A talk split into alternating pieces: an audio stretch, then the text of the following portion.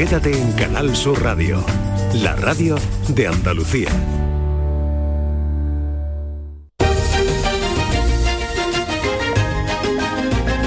En Canal Sur Radio, Días de Andalucía, con Carmen Rodríguez Garzón.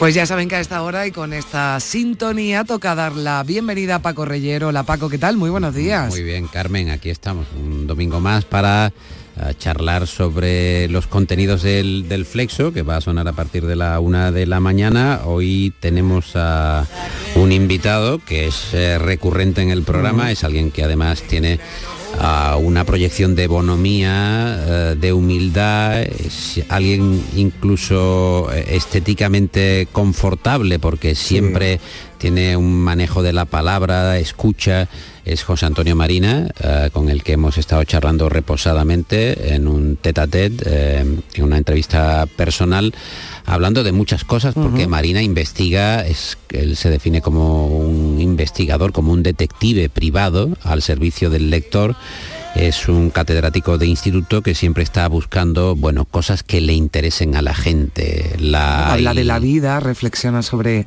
sobre la vida, sobre las emociones, pero, pero nunca deja a nadie eh, indiferente, ¿no? Porque sigue contándonos cosas muy, muy interesantes, ¿no? Después de tantos años. Y es alguien al que le gusta escuchar. Quiero decir, Mm. cuando tú percibes que eh, hay sordos funcionales en el sentido de que no son capaces de escuchar, no quieren escuchar y entonces por muchos es eh, lo lo que se denomina un falso diálogo, realmente es un monólogo de una persona que tú tienes que escuchar pero no te deja intervenir en ningún momento, no, no fluye la comunicación. No hay diálogo. es un Exactamente, monólogo, no hay, no hay diálogo. Y eh, con Marina siempre se percibe esa sensación. Él ha escrito un libro que se llama El deseo interminable porque eh, aborda cómo las emociones frente a un ser humano que se supone que es racional, acaba marcada eh, la historia por ese factor emocional del ser humano en las grandes decisiones.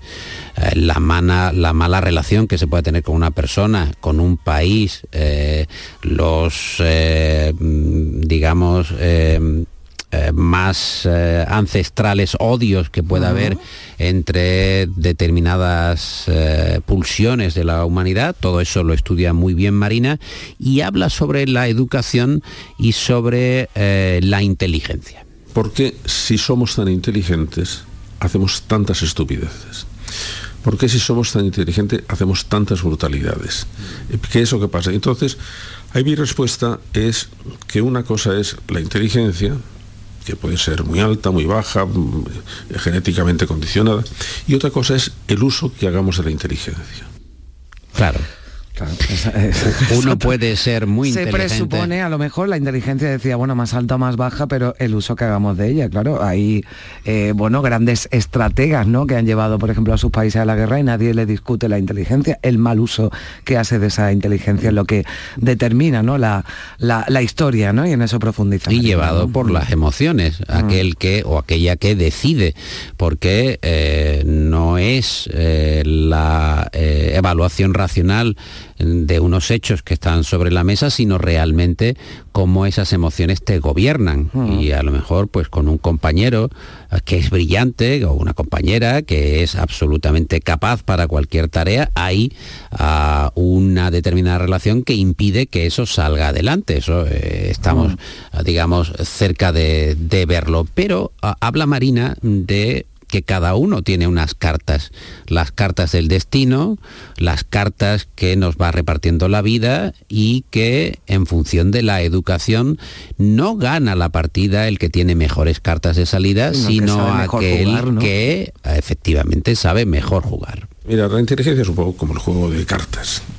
Os reparten unos naipes en el juego y os reparten unos naipes genéticos en vuestro en, en la vida. Tanto en la carta, eh, tanto en el, juego como en la vida, es mejor tener cartas buenas que cartas malas. Eh, y, efectivamente unas pueden ser buenas y otras pueden ser malas. Pero tanto en la vida como en el juego, ¿gana quien tiene las mejores cartas? No, gana quien sabe jugar mejor con ellas. Entonces, ¿cuál es el, objetivo de la educación. Es decir, yo no puedo cambiar lo que, lo que eres. Yo puedo enseñarte a jugar de la mejor manera posible con las cartas que tiene. Y eso da mucho juego.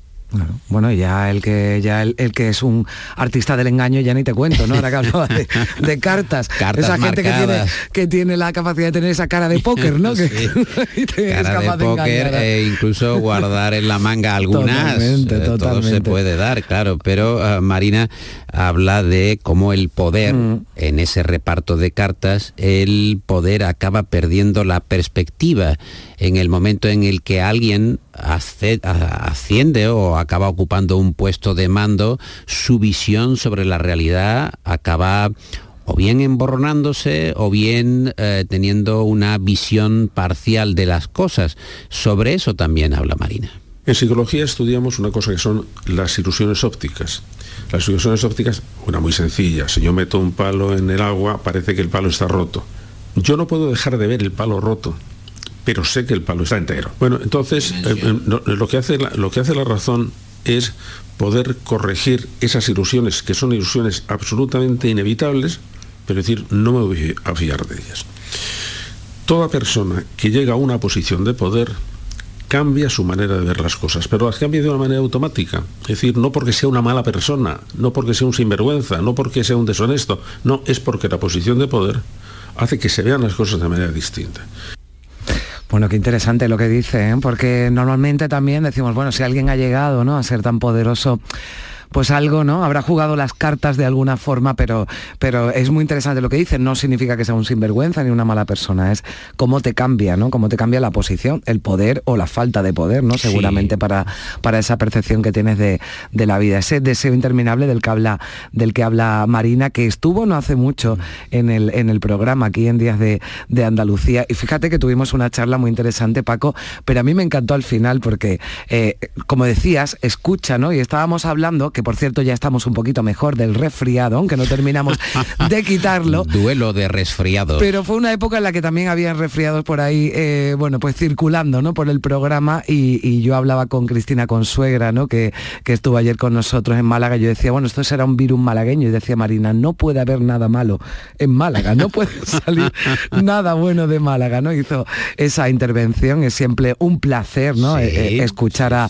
a Marina. Yo a mí me encanta hablar contigo, pero es que hoy traemos un, invitado que ya estamos hablando de otra, de otra, de otra historia. Eh, y además habla de, todo lo que nos concierne, realmente habla con un sentido siempre positivo. Eh, puedes mm. tratar con invitados que son brillantes, que son geniales, que son ocurrentes, pero uh, Marina representa quizá la capacidad constructiva. O sea, mm. siempre, incluso hablando de lo peor que pueda albergar el ser humano, él trata de encontrar soluciones, ¿no? Y entonces habla de que efectivamente eh, la historia no se repite, decía Voltaire, pero los seres humanos sí nos repetimos. O sea, mm. tenemos siempre un poco el tropiezo en la misma... Somos bastante predecibles. Predecibles y bueno, y repetimos y repetimos y sobre esto, Marina, al que le preguntamos, bueno, ¿cómo no se cansa usted de investigar? Porque mi curiosidad, dice Marina, me lleva a una satisfacción. Siempre encuentro cosas que a mí eh, me satisface descubrir y compartir con, con, los lectores o con los oyentes. Pero eh, hoy es, verdad, Carmen, eh, recomendamos especialmente mm. la, charla en el Flexo porque es muy agradable, muy grata y quizá a esa hora de la noche, bueno, hay otras ofertas, pero no está mal, no, está mal, no, está mal. Ni se lo piensen, ni se lo Puede haber alguna otra oferta, bueno, pero puede haber alguna competencia. Si no, también, bueno, pero pues, tienen la opción de, descargarse el programa y escucharlo cuando a uno le, venga bien, claro que sí, como todos los programas de, de Canal Sur Radio. ¿Te gusta mucho John Lennon? Bueno, claro que me gustan. Los Beatles en general, John Lennon? claro que sí. Esto es lo que nos traes hoy. O sea, hoy estamos con invitados y con, con personajes top, como siempre trae eh, Paco Reyero. Esta canción que se llama Nadie te quiere cuando estás bajo y fuera. Fuera.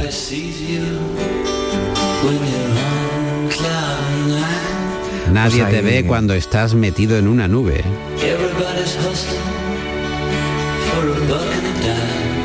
Todo el mundo está buscando por un penique, por monedas. Y ahora dice una cosa que a mí me interesa mucho, que es que cuando uh, te rascan la espalda, tú acabas rascando también la espalda del que te la rasca. Bueno, pues aquí nos vale eso, nos rascamos la espalda mutuamente, tú viniendo es un por eufemismo, aquí, es un tú eufemismo. viniendo por aquí por Díaz de Andalucía y bueno, pues nosotros también adelantando algunos de los contenidos del Flexo a partir de la una de la madrugada ya del lunes. Paco, como siempre, un placer. Muchas gracias, Adiós. Carmen. Adeu.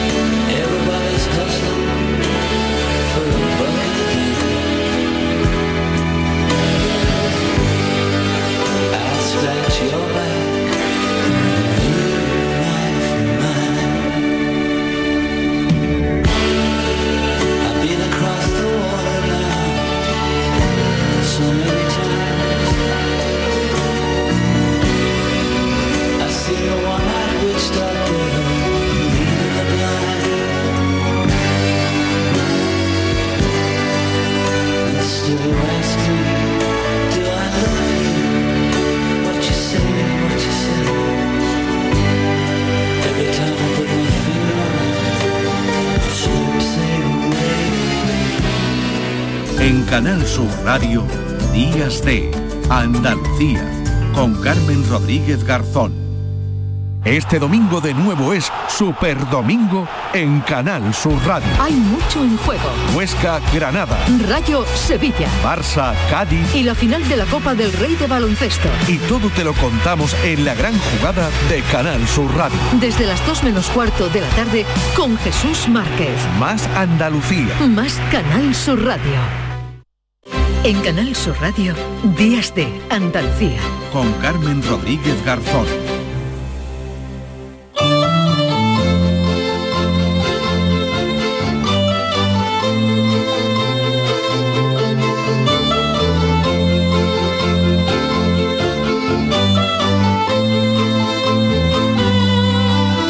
Diez y 16 minutos de la mañana vamos a hablar ahora de la ley de atención temprana que ha sido aprobada hace unos días por el Parlamento andaluz con el apoyo de la mayoría de los grupos, una ley que regula la atención a niños de 0 a 6 años con trastornos de desarrollo en riesgo de tenerlos, algo que vienen reclamando las eh, entidades representantes de personas con discapacidad, las familias también insistentemente desde hace tiempo y por ello saludamos a esta hora a Marta Carrasco, que es la presidenta de CERMI Andalucía. Marta, ¿qué tal? Muy buenos días. Hola, buenos días. ¿Por qué es tan importante esta, esta ley? ¿Por qué hace tanto tiempo que se viene reclamando? ¿Por qué es necesaria? Lo más importante es porque la atención temprana pasa a ser un derecho. Y entonces los niños que necesitan eh, eh, la atención temprana, pues ya lo tienen reconocido con un derecho eh, gracias a esta ley. Claro, porque antes, eh, cuando se convierte ya en ley, ¿no? Digamos que era una de las reclamaciones ¿no? que había, que se convierta en ley, en, en derecho, eh, hasta ahora, además, eh, bueno, pues esa atención temprana no se ofreció, se ofrecía como alternativa, digamos que era algo arbitrario. Claro, es- esa atención temprana se, bueno, se, se daba, eh, se, empezó a dar con las entidades, las entidades de personas con discapacidad fueron las que empezaron a prestar este servicio cuando se vio la necesidad de que los niños pues necesitaban un, uno, bueno, pues eh, este tipo de, terapias, ¿no? Entonces, bueno, fueron las entidades de personas con discapacidad las que se empezó hace muchísimo tiempo cuando incluso el coste era un coste muy, muy bajo, ¿vale? Y después, bueno, pues poco a poco se ha ido regularizando y lo que sí que se quería era pues que estable, que se fuese marcada dentro de un marco más legislativo y fuese a través de una ley. Mm. Claro, eh, al tener ya rango de ley, eh, Marta, se establecen, por ejemplo, unos plazos, ¿no? Unos plazos para, para diagnósticos, plazos también para tratamientos, para intervención.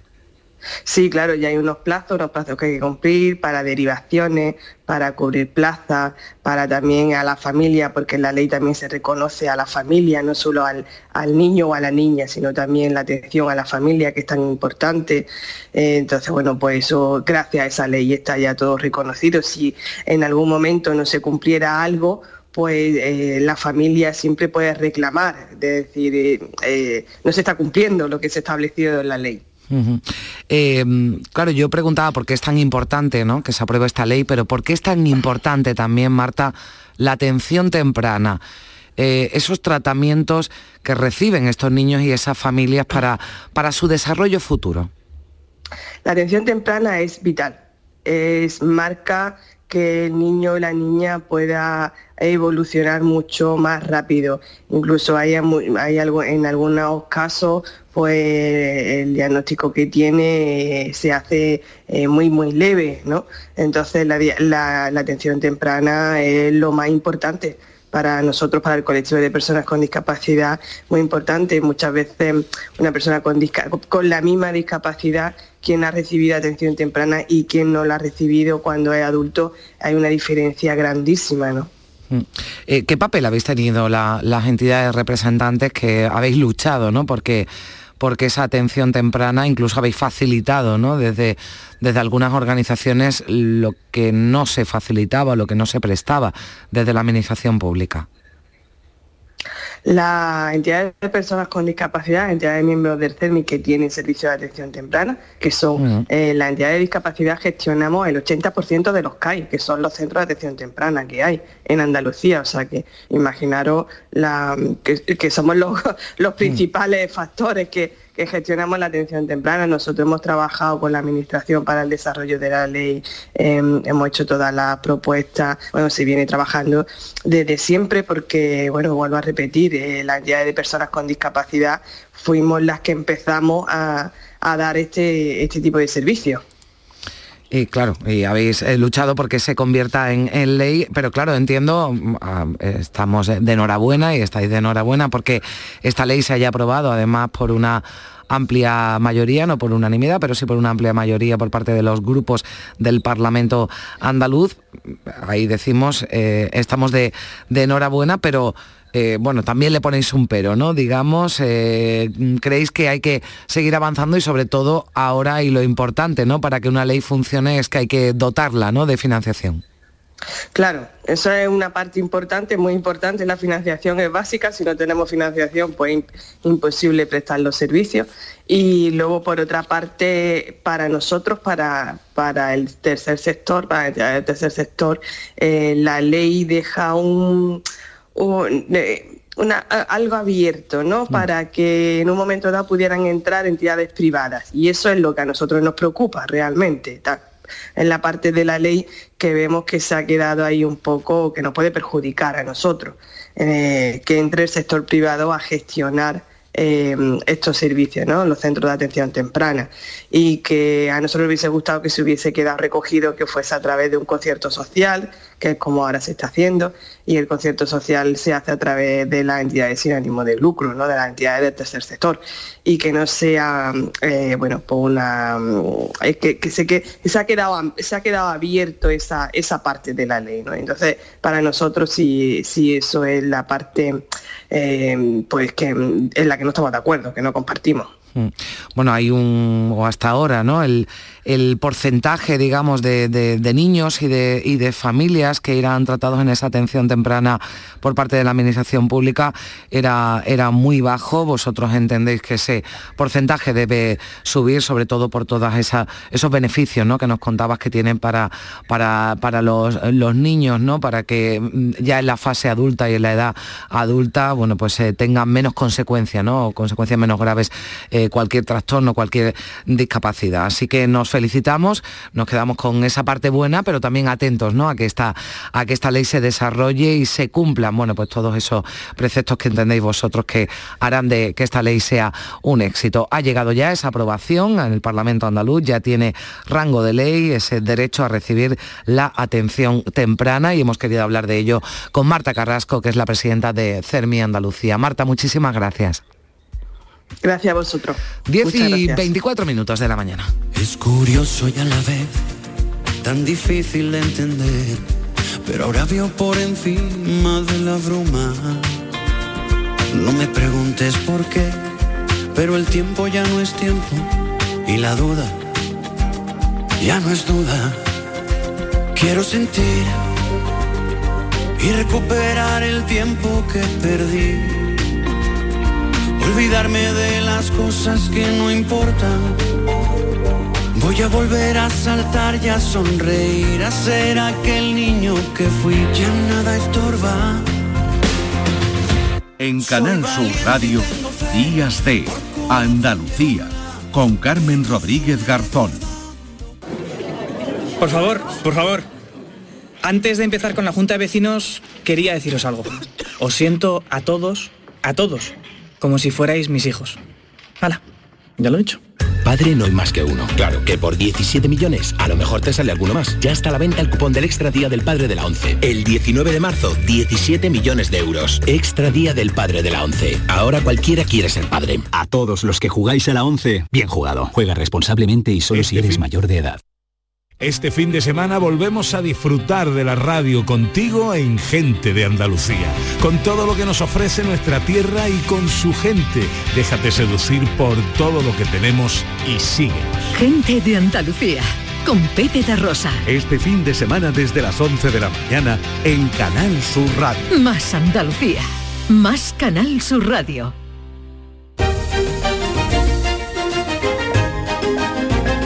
En Canal Sur Radio, Días de Andalucía, con Carmen Rodríguez Garzón.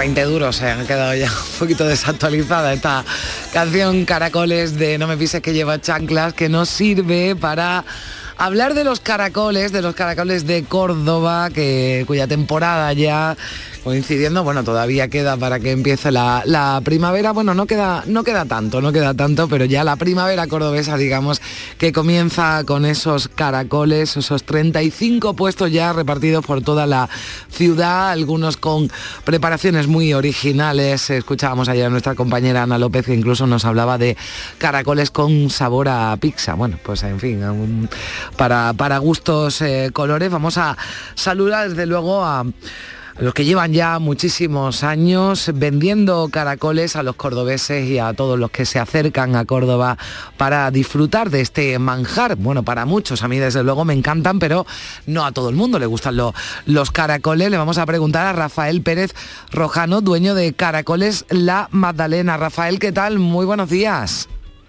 Buenos días. Bueno, ¿cómo están yendo estos primeros días de, de caracoles en Córdoba? Pues bien, bien. Se están portando los cordobeses bien y los que vienen también de turismo también se están portando muy bien. había ganas ¿no? de, de- de caracoles, aunque yo no sé si esto cada vez empieza, empieza antes, en febrero ya vendiendo y comiendo caracoles. Este año han empezado unos días antes que el año pasado, pero vamos. Están bien, han venido con buena calidad los caracoles. Yo pensaba que iban a venir un poquito más, pero bueno, están bien, están muy bien. Bueno, tenemos los caracoles, ahora nos cuentas un poquito cuál es la, la carta, cuáles son los que más los que más se piden de momento en estos primeros días. Ahora mismo lo que más se pide son los, los caracoles chiquitos en caldo, que decimos aquí los chiquitos. Después están las cabrillas y los gordos, son, son las especialidades que normalmente son más tradicionales, son las que están pidiendo, piden más. Y después están las especialidades que cada kiosco ha sacado por su cuenta. Mm, ¿Cuál es la especialidad que tenéis en la Magdalena? Nosotros tenemos lo que son realmente las cabrillas especiales, la, la cabrilla normal, los gordos en salsa, eh, tenemos la- el picamá, el picantón, pero sobre todo el picantón es nuestra especialidad, la más, la más fuerte que tenemos. Y eso ya para los más atrevidos, ¿no? Los que tengan el estómago más fuerte, porque eso deben picar, ¿no? Sí, sí, sí, pica, pero no es tampoco muy agresivo. Ya. Pero está muy bueno, está muy bueno. Oye, eh, Rafael, ¿han- ¿habéis tenido que, que subir lo- los precios este año también afectados por la, por la inflación? Hemos tenido que subir un- unos 10 céntimos en cada, eh, a los caracoles, a cada caracol, cada capa de caracol y eso. Tuvimos una reunión los caracoleros y decidimos que eso era lo mejor porque es que venían unos precios desorbitados, está todo por las nubes, el tomate, la cebolla, eh, el aceite, el vino, está todo. Bueno, 10 céntimos que, que no es mucho para, para las tapas, porque esto cómo va, Por- o, o cada uno también lo vende a, a su manera, porque yo he visto, bueno, pues vasitos, cazuelas, esto se puede pedir por, por tapas, por raciones. Sí, eh, eso, los vasos normalmente son casi todos iguales.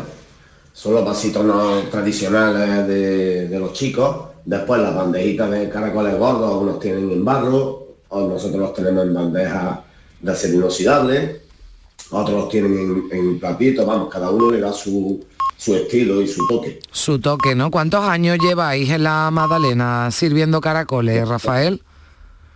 La familia 58 años.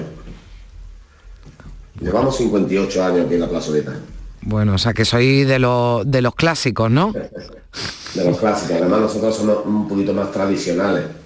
Eh, yo veo bien que cada uno innove y ponga los caracoles a sus clientes. Los jóvenes siempre te piden algo más, pero más, mm, como tú has dicho bien, la- las pizzas, el kebab, cosas de esas. Yo lo veo bien, estupendo. Pero nosotros somos más tradicionales, un poquito más tradicionales, no salimos mucho de, de nuestra línea. Y una cervecita, ¿no? Lo mejor para, para acompañar los caracoles, ¿no? Una cervecita y un poquito de vino y estupendo. Bueno, ¿hasta cuándo estáis? Porque dice que nos habéis empezado unos días antes en, en febrero. ¿Hasta cuándo hay caracoles en Córdoba? Por si alguien se quiere acercar a Córdoba, a alguno de los puestos, y tiene que ir al de la, al de la Magdalena. Eh, hasta el 13 de junio. 13 de El junio. estamos, sí. Y ahora empieza lo bonito, ahora ya cuando empieza el mes de marzo y empieza el buen tiempo, empiezan todos, esto, esta plazoleta se pone muy bonita, muy bonita. Bueno, pues al gente. Caracoles La Magdalena, uno de los 35 puestos, bueno, pues que llevan ya 58 años, nos contaba Rafael Pérez Rojano, así que hay que pasarse por Córdoba y tiempo para degustar y para disfrutar de esos caracoles, de esos tipos de, de caracoles, los, los chicos, los gordos, ¿no? Las cabrillas, ¿no? Que también eh, se conocen, ¿no? Lo, cuando, en, en Córdoba se llaman los gordos, pero son la- las cabrillas, ¿no? Que se llaman en otros sitios. No, no, no, no, son, mm, hay cabrillas, cabrillas en salsita y después también está el gordo o el burgao Mm. en salsa. Ah, o sea, el gordo, un caracol más gordo, ¿no? Que, que, que el... que Eh, decimos- por eso decimos el gordo. El gordo, bueno, pues nada, pues el gordo, el chico, en caldo, picantón para los más atrevidos y, y un vinito, una cerveza para, para acompañar. Rafael, muchísimas gracias, que vaya bien esta temporada de caracoles. Muchísimas gracias a ustedes. Gracias. Y muy buen día. Adiós.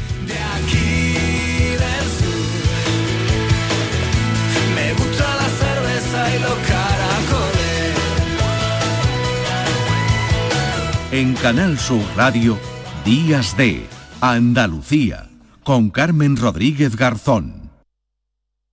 Canal Sur Radio Sevilla, la radio de Andalucía. Si necesitas un electrodoméstico, ¿por qué pagar de más en grandes superficies? Ven y paga de menos en Tiendas El Golpecito. Tus primeras marcas al mejor precio y una selección de productos con pequeños daños estéticos con descuento adicional y tres años de garantía. Tiendas El Golpecito. Ahorra hasta el 50% en tus electrodomésticos. 954-100-193 y tiendaselgolpecito.es. Estás estupenda. Gracias. Medicina estética en Clínica Doctor Ortiz. ¿Tu hermana y tu hermano también? Ellos cirugía plástica en Clínica Doctor Ortiz. ¿Y el pelo de tu marido? Ah, injertos capilares en Clínica Doctor Ortiz. Ahora en Clínica Doctor Ortiz ampliamos servicios. Ginecología general, funcional y oftalmología. Seguridad, confianza y satisfacción de nuestros clientes.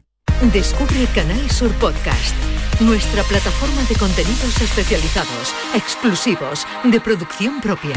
Como las grandes figuras de la medicina andaluza. Un espacio en el que estas personalidades de la salud y la ciencia destacan por su labor en la investigación y en la medicina, y en la que nos hablan de sus inquietudes, técnicas, logros y retos. Con Enrique Jesús Moreno. Canal Sur Podcast. La tuya.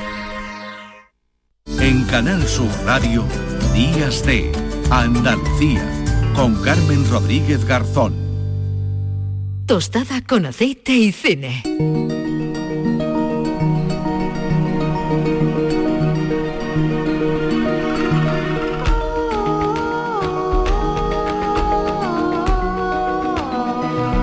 Diez y 34 minutos de la mañana. Juan Luis Artacho, ¿qué tal? Muy buenas. Muy buenas, ¿cómo estamos? Pues eh, bien, aquí en tiempo de carnaval y de mucho de mucho cine, que sé que tienes, estás atareado. ¿Tú eres carnavalera, Carmen? Mm, bueno, lo- bueno, sí, me, me- me gusta, tampoco soy una gran, grandísima aficionada, pero, pero sí, bueno, la fiesta es que yo tampoco le digo que no a una buena fiesta. Eso hay que, hay que, hay que disfrutar, ¿no? Pero Pero no te vas a Cádiz esta semana. no, porque, porque no puedo. Si no, ya te digo yo que me iba. O sea, es que a, a Cádiz yo es que me da igual que sea carnaval o que sea yo a Cádiz voy cuando, cuando sea, cuando me inviten y cuando pueda. Así bueno, que- hablamos después y a ver si organizamos. Sí, pues sí, pues sí, si podemos, a ver si no, si nos escapamos que hay tiempo, que lo bueno que tiene el carnaval es que dura, dura sus días, así que se puede, que Sí. se puede disfrutar. Ya tengo pendiente los caracoles de Córdoba, que no sé si me has Ya, escuchado, pues. Totalmente, le estaba También. diciendo a Lourdes que tiene que hablar de Manolo Caracol ahora después en Pues el sí, flamenco. no, no, es que, es que llevamos a Manolo Caracol, no te lo vas a creer, pero es que llevamos a Manolo Caracol. Ahí va. lo llevamos porque el día 24, ahora no lo va a contar Lourdes, puntas sin hilo. hace años, no, pues esto no, no estaba, no esto no estaba preparado, ha salido igual que, bueno, que cuando hablamos el otro día, pues dije, bueno, pues me, me- me comentaste, oye, que estamos en tiempo de carnaval Sí. y hay carnaval en el cine. Yo decía al principio, bueno, vamos a hablar de películas más o menos relacionadas con el carnaval y dije, después ya me entenderán, ¿no? Porque, Sí. bueno, hay algunas que tienen el carnaval, bueno, pues hay de, de fondo, otras en las que ni siquiera hay un, hay un carnaval, pero ahora lo vamos, lo vamos a contar. Pero Sí. el primer sitio, ¿no? Al que nos lleva la primera película es uno de los eh, de las grandes ciudades, ¿no? Relacionadas con el carnaval en el mundo. Sí, nos vamos al carnaval de Venecia, que, bueno, como el de Cádiz, que hay que ponerlo a una altura también importante por la tradición y, y todo lo que sigue representando y ha representado. Pues nos vamos a Venecia con la música de Nino Rota eh, y nos vamos a Fellini con el Casanova.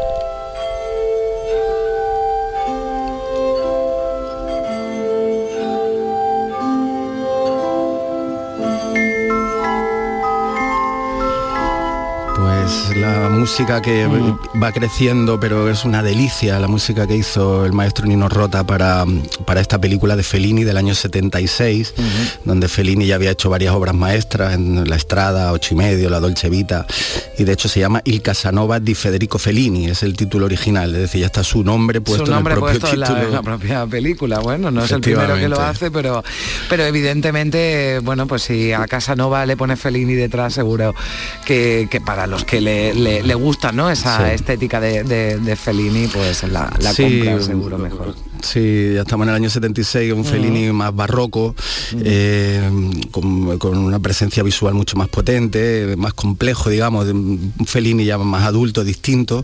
Y no- nos vamos con Donald Sutherland, que lo coge de protagonista. Esta peli funcionó también bien, eh, digamos que tuvo mejor, eh, nominado al mejor al Oscar mejor bien adaptado, ganó el mejor vestuario, una peli que tuvo recorrido internacional.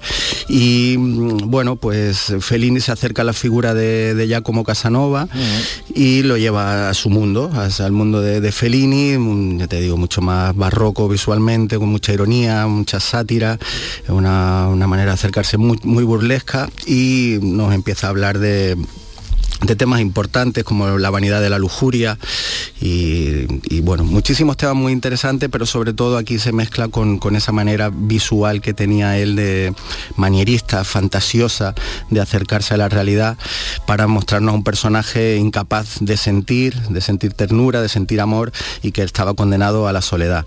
Película muy interesante, eh, donde se acerca también al amor y a las aventuras del amor, pero desde un punto de vista muy diferente a lo que estamos acostumbrados de, de- de Casanova. ¿no? Entonces una peli muy recomendable y que también muestra perfectamente lo que es el Carnaval de Venecia, que no es lo principal, pero es eh, uno de esos recuerdos de Casanova Ujú. de su infancia, porque el- eh, la película encontramos a Casanova anciano, que empieza a recordar su viaje de juventud en Europa y uno de esos pasajes pues, pues se recrea en, en su historia en el Carnaval veneciano. en el canal veneciano, bueno, pues reflejado en, en Casanova, que es mucho más y que va mucho más allá de, del, del carnaval de, de Venecia, pero, pero ahí está. El- la siguiente nos lleva bastante lejos de Venecia. Sí, nos animamos un poquito más y nos vamos al Mardi Gras. Un carnaval más marchoso, un poquito más marchoso. sí, nos vamos a Nueva Orleans con Easy Rider.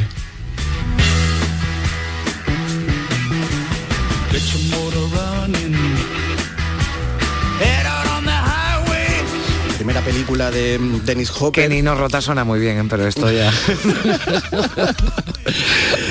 A mí esto me pone un poquito más la pila ¿eh? el domingo por la mañana. Sí, mucho, sí. mejor. La verdad que la estaba esperando también Sí, para despertarme. Sí, eh, primera peli de Dennis Hopper, como decía, que, mm, gran actor y buen fotógrafo. En Málaga se hizo una exposición de, de fotos de Hopper muy interesante. Y, mm, y bueno, su primera peli como como director que se ha quedado como un, poco de emblema, de, de bandera de la- del- del mundo hippie americano. Y tenemos ahí mm, compartiendo guion con Peter Fonda, eh, el hermano de Jane Fonda y padre de Brigitte. Eh, tenemos también a, mm, a, bueno, a Jack Nicholson, que, que- que aparte de actor está mucho en, en todo lo que fue esta película. Y también a Terry Sauden, que era un novelista de la generación Beat, que también escribió, esto te lo digo a ti, que sé que te gusta, Teléfono Rojo, la película de Kubrick, siempre te voy a hacer guiños, o solo en casa o Kubrick. Y, y, bueno, nos lleva a un mundo de onírico, repleto de acidez lisérgica, hay mucho LSD por toda la película.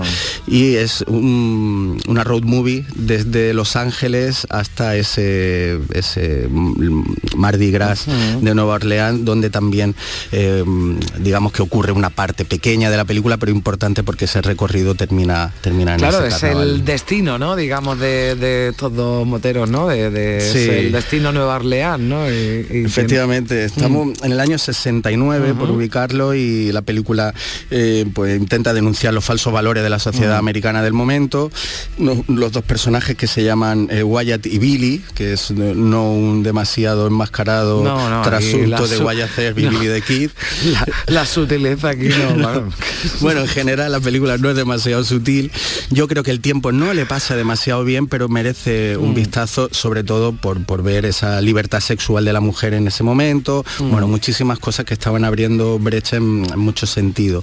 Incluso en la manera de rodar, tan libre como rueda en esta película, eh, poco común en el, en el cine de ese momento en, en Estados Unidos. Mm. Entonces una película interesante por muchos motivos, pero que voy a entender, el paso del tiempo no le está favoreciendo demasiado. Pero Hay aún así, películas que envejecen mejor que otras, ¿verdad? Y Sí. en este caso, este Easy Rider, bueno, pues no, no, no, no, ha envejecido muy bien. Para mí no, pero bueno, solo con la banda sonora y Mm. este recorrido por ese mundo y todo lo que significó aquella época y tal, solo por eso merece la pena. Sale también Phil Spector por ahí en la peli, Ujú. hay muchos ingredientes, con la música Jimi Hendrix.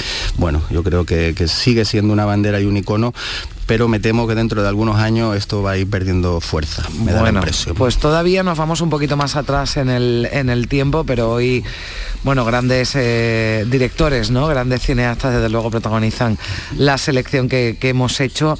Aquí poco de carnaval, más allá no. del título, ¿no? Y de Sí, algo más el que lo que- carnaval como metáfora lo utilizamos aquí y nos vamos al maestro Billy Wilder en el año 1951 con el Gran Carnaval.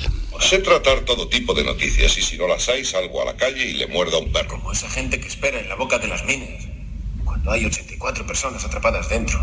Una persona es mejor que 84. ¿No te lo han enseñado? ¿Enseñado qué? Curiosidad humana. Coges un periódico, lees algo sobre 84 personas o 284 o un millón, como en las épocas de hambre en China. Lo lees, pero no te afecta. Una sola persona es diferente, eso es la curiosidad humana.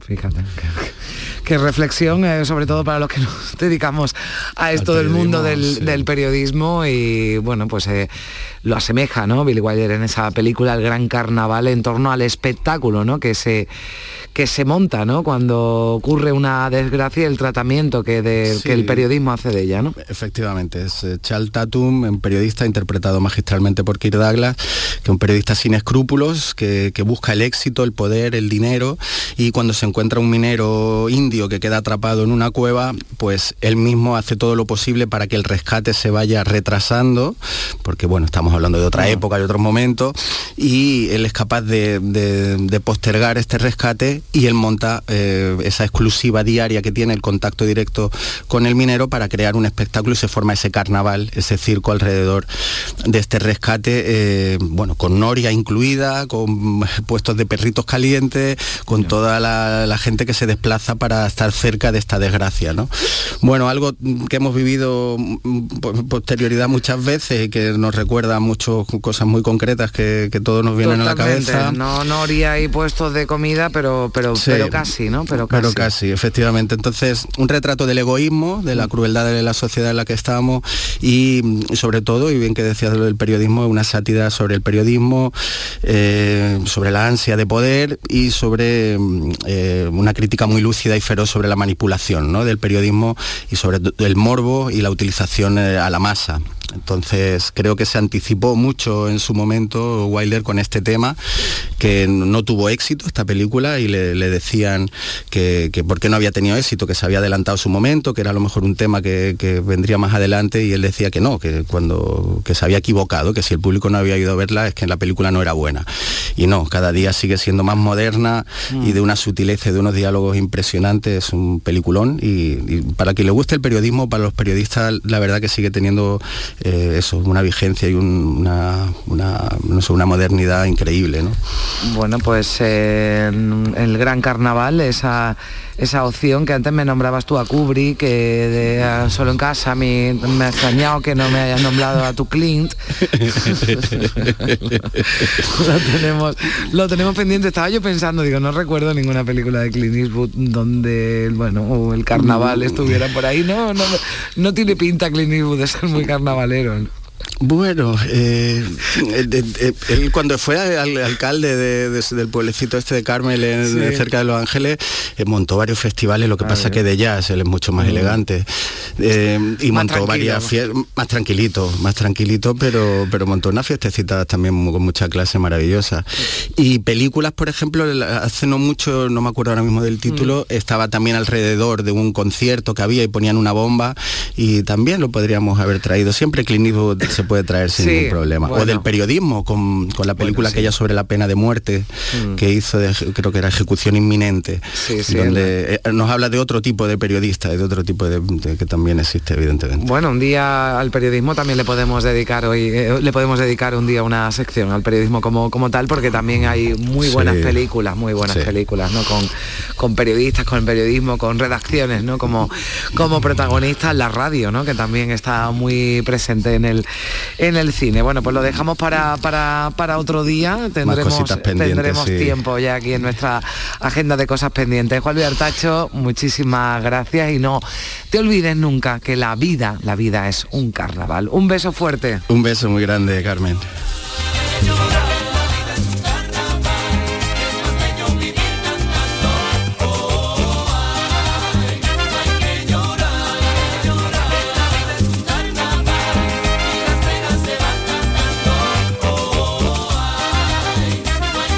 Canal Sur Radio, Días de Andalucía, con Carmen Rodríguez Garzón. Estás escuchando Canal Sur Radio desde Sevilla. Son buenos momentos, son risas, es gastronomía. Es un lugar donde disfrutar en pareja, en familia o con amigos. Es coctelería, es obsesión por cuidar cada detalle. Nuevo Burro Canaglia Bar and Resto en Sevilla Este. Son tantas cosas que es imposible contártelas en un solo día. La banda y Unión Cineciudad te invitan al preestreno de King, Mi Pequeño Rey. ¿Cómo voy a llamar? El jueves 2 de marzo en Sevilla, Málaga, Córdoba y Jerez. Entra en la web de la banda y participa en el concurso. Podrás conseguir cuatro entradas y disfrutar de la emocionante lucha de una niña por salvar a un cachorro de león con la única ayuda de su mejor amigo y su abuelo. Recuerda, el 2 de marzo preestreno de King, Mi Pequeño Rey. Más información en lavanda.es. En Canal Sur Radio, Días de Andalucía. Con Carmen Rodríguez Garzón. Compás.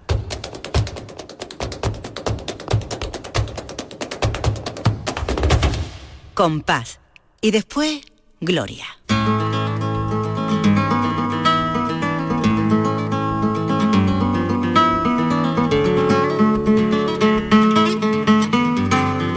Pues ya está por aquí a esta hora, 10 y 49 minutos, eh, mi querida Lourdes, Lourdes Galvez, ¿qué tal Lourdes? ¿Cómo Hola estás? Carmen, ¿qué tal? Pues como siempre, un placer saludarte ya en estos últimos minutos de Días de Andalucía, de este domingo que siempre dedicamos al, al flamenco, Sí. al buen flamenco, pues a la broma que hacía antes eh, Artacho, ¿no?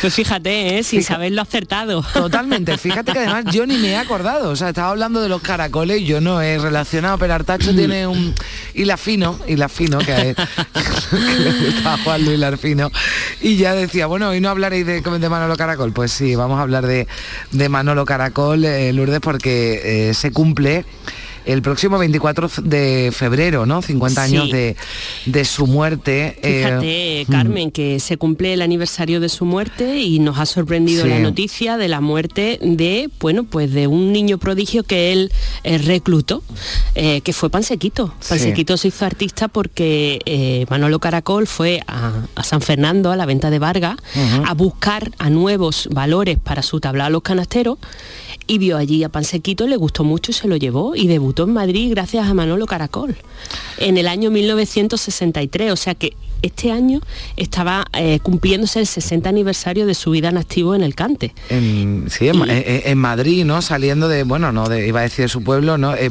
era Pansequito, era de la línea, de la línea de la concesión, se había criado en el puerto y, y bueno, y los últimos años vivió en Sevilla, en Gines, ¿no? Que también, que es Sí. donde, donde ha fallecido, ¿no? Eh, Pansequito tenía, pero bueno, él decía que era del puerto, ¿no? De hecho, yo Sí. contaba porque eh, leí una, una de las últimas entrevistas, ¿no? Que le habían hecho a Pansequito y hablaba de, de Manolo Caracol que por lo visto le había dicho, bueno, pues de Madrid al cielo ya, ¿no? Cuando lo lleva a actuar Mm. allá por el año 63 de- del siglo pasado y él le dijo de, de Madrid al puerto, vamos. De Madrid al puerto.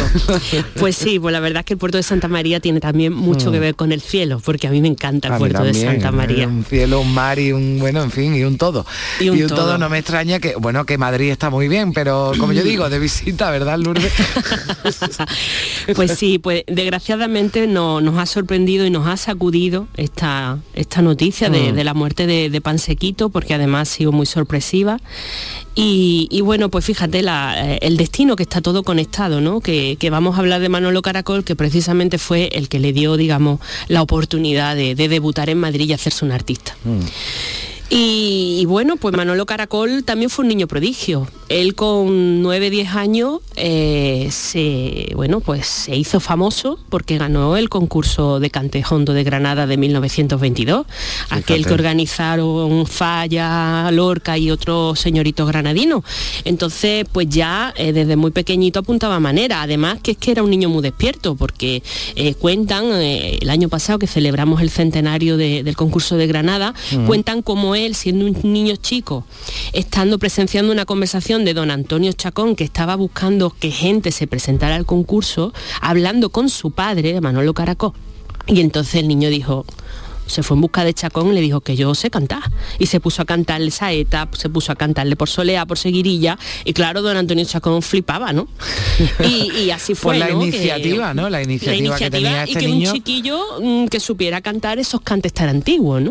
Ya, porque estamos hablando, claro, en el año 22, yo estoy viendo aquí que nació Caracol en el 9. Exacto. O sea que 11, tendría 12 años. 12, 13 años todavía, quizás no había cumplido, ¿no? Exacto, y ya exacto. no solo participa, sino que tiene la iniciativa, que que aquí lo normal serían los padres, ¿no? Que llevaban a sus hijos que cantaban bien para ver si ganaban el concurso, pero, Claro, pero claro. Manolo, Manolito, ¿no? Que sería en esa época, pues decide, el decide niño de. Caracol, El porque Caracol, era su padre, que además Mm. le decían Caracol precisamente porque había metido mano en una olla de caracoles y entonces mm, su madre le dijo, Caracol, ahí te quiero ver yo. Y con eso se quedó.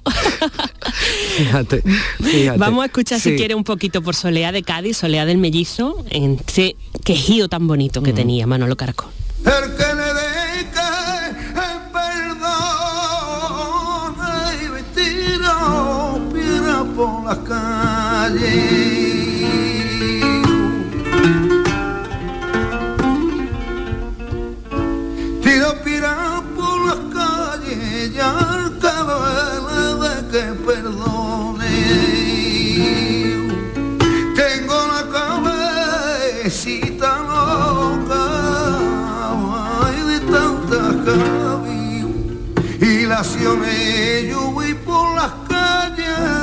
arrancando las piedras ay, el que que perdone Tengo la cabeza loca de tantas cavilaciones, ¿no? Cavilaciones. Fíjate. Tiro piedras por la calle y al que le dé que perdone. Pero es Pues- verdad, esa voz clara, ¿no? Que tenía Manolo Caracol, que, quejío, que un- se lleva, ¿no? Se lleva la- la- la- las letras, ¿no? Las letras finales, pero, pero se, le, se le entiende, ¿no? Perfectamente, ¿verdad? va ligando los Mm. tercios y, y Mm. va haciendo un, un monumento en cada, en cada cante. Y bueno, pues desde muy chiquitito pues empieza a trabajar, empieza a, a tu- a hacer turnés por toda, por toda España y, y, bueno, le pilla la guerra civil en Madrid, allí ayuda a, a Pastora Pavón, Niña de los Peines y Pepe Pinto que se habían quedado allí eh, lejos de su familia que estaba en Sevilla Mm. y empiezan a hacer eh, estampas escenificadas, que era pues una mezcla de cante, de baile y de teatro, junto a una orquesta si tenían presupuesto, y eso él eh, lo, va, eh, lo va viendo como que es una manera que le gusta al pueblo, un, un espectáculo que triunfa, y eh, esa idea llega a su culmen cuando por preferencia de ella, de Lola Flores, Manolo Caracol es contratado por Lola Flores para ser su pareja artística. Y junto a ella crean el espectáculo Zambra en el año 44 y obtienen un éxito arrollador que les convirtió en la pareja más famosa de España, una compenetración perfecta que llegó al enamoramiento, que fue una relación, Mm. como sabemos, muy tormentosa, pero muy fructífera en lo artístico y que eh, tenía grandes éxitos como este. ¿Quién te puso a salvar? Que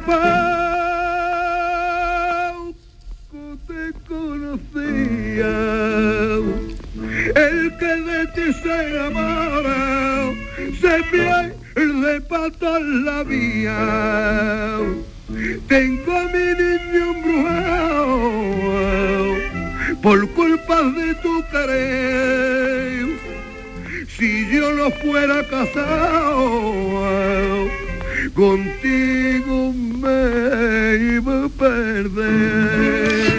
Sonaba en la radio, Carmen. Bueno, ese que la salva ahora, ¿no?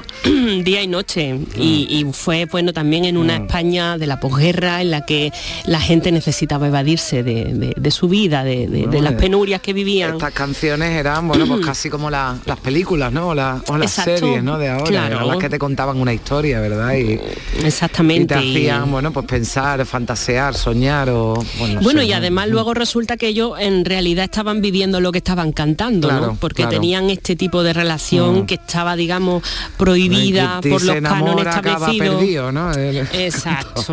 En fin, entonces, bueno, pues fue un exitazo. Hasta que se separan en el año 1950, porque se separan como pareja, porque yo creo que ya eh, Lola no aguantaba más. Y él sigue prolongando este tipo de espectáculo con su hija Luisa como pareja, pero eh, le, mm, digamos que le echaban en cara eh, la gente que iban, los puristas, que en Mm. los años 50 empiezan a resurgir con muchísima fuerza, y le echaban en cara este tipo de espectáculos teatrales. Entonces él quería agradar a los puristas y decirle, hey, que yo soy un cantador por derecho y lo he sido desde que era un crío. Entonces se propone grabar un disco, un disco antológico de 24 cantes que tituló Una historia del cante flamenco junto a la guitarra de Melchor de Marchena, donde juntos interpretan con una gran personalidad cantes de, de- de de la historia del flamenco. Y esta forma de cantar, pues creo, escuela, tiene, ha tenido siempre Manolo Caracol muchísimos seguidores. Estoy hablando de lo hondo, de, de- de- de la parte flamenca, Mm. no tanto de la parte eh, de la copla o de la zambra como la Mm. que acabamos de escuchar, ¿no? Pues como la paquera, como el Beni de Cádiz, como el Pele, eh, son cantadores que se han mirado. del propio no Eh, decíamos el que hablábamos no hace hace poco no me acuerdo que decía es- era un cantado que gustaba a los cantadores pues también no Manolo Sí, eso lo Caracol. dijimos de Bambino, De Bambino, un artista de artistas. sí, Sí, artista sí, sí, artista, sí, eso sí. sí, verdad. Manolo Caracol también fue Mm. un genio.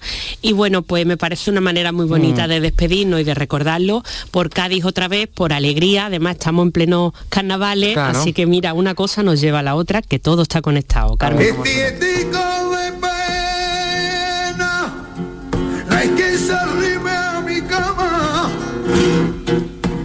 Tietico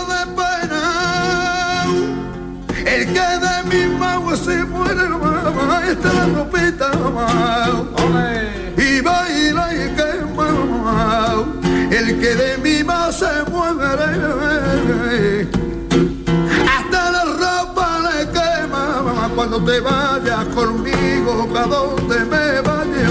Pues es que tenía razón Manolo Caracol, era un artista y lo cantaba bien, lo cantaba bien todo. Lourdes Galve, como siempre, un placer que nos acompañe cada domingo ya para echar el cierre a este programa Días de Andalucía. Un beso fuerte y feliz semana. Igualmente, Carmen, un besazo para todos. Bueno, un minutito nos queda, vamos a escuchar de fondo ya a Pansequito, anda dile al maestro que, que cantaba cuando, eh, bueno, pues hace un par de días que le dijimos adiós, ayer recibía sepultura en su localidad, en su pueblo, el que él consideraba su pueblo, el puerto de Santa María en Cádiz. Así le decimos eh, adiós hasta la semana que viene, que regresará Días de Andalucía desde el sábado a las 8 de la mañana. Feliz semana a todos, sean muy, muy, muy felices. Adiós.